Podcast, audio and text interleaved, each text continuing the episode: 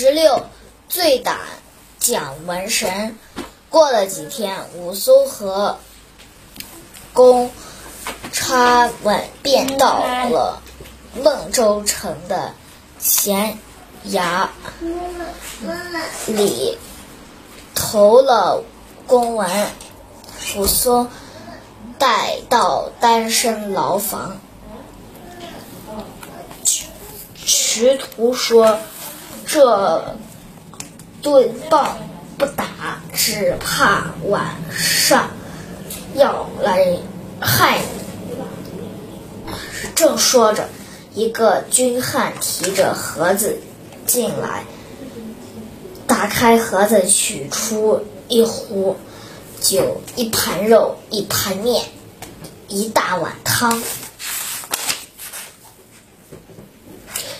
拍怕有四五斤百斤，四五百斤。武松把衣裳褪下，掖在腰里，把那十吨轻轻抱起，丢到地面，砸下一千多。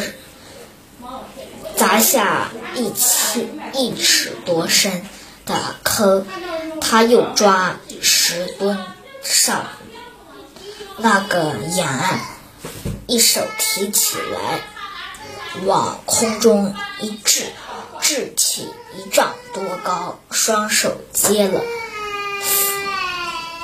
放回原处，脸色不红，大气不不喘。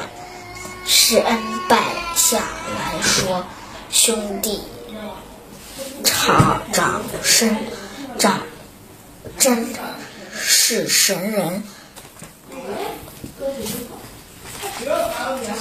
是神人。”来到了丁字路口酒店，武松见柜台后坐着。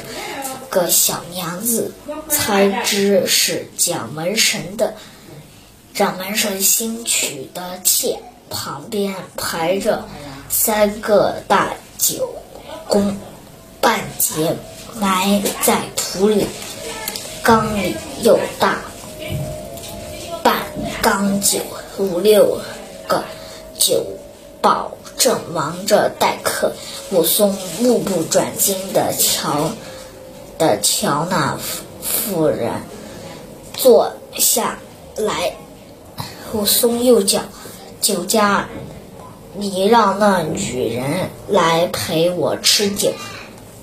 这酒保酒保说胡说，这是主人家娘子。走不多远，江门神如飞赶来。他见武松脚步踉跄，其他酒萃扑了过来。武松双拳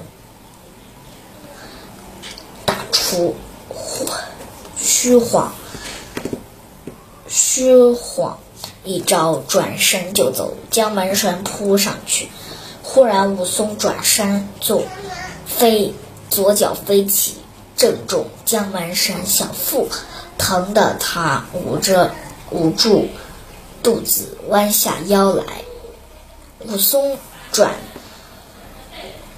呃，武松再转身又提去，正中江文神额角，江文神跌翻在地。武松使得绝。使得这绝招就是玉环步腰腰脚，江门神挣扎不动，大叫：“饶命！”武松说：“你依我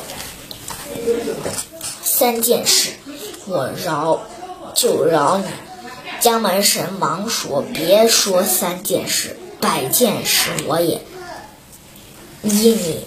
武松说：“第一，你立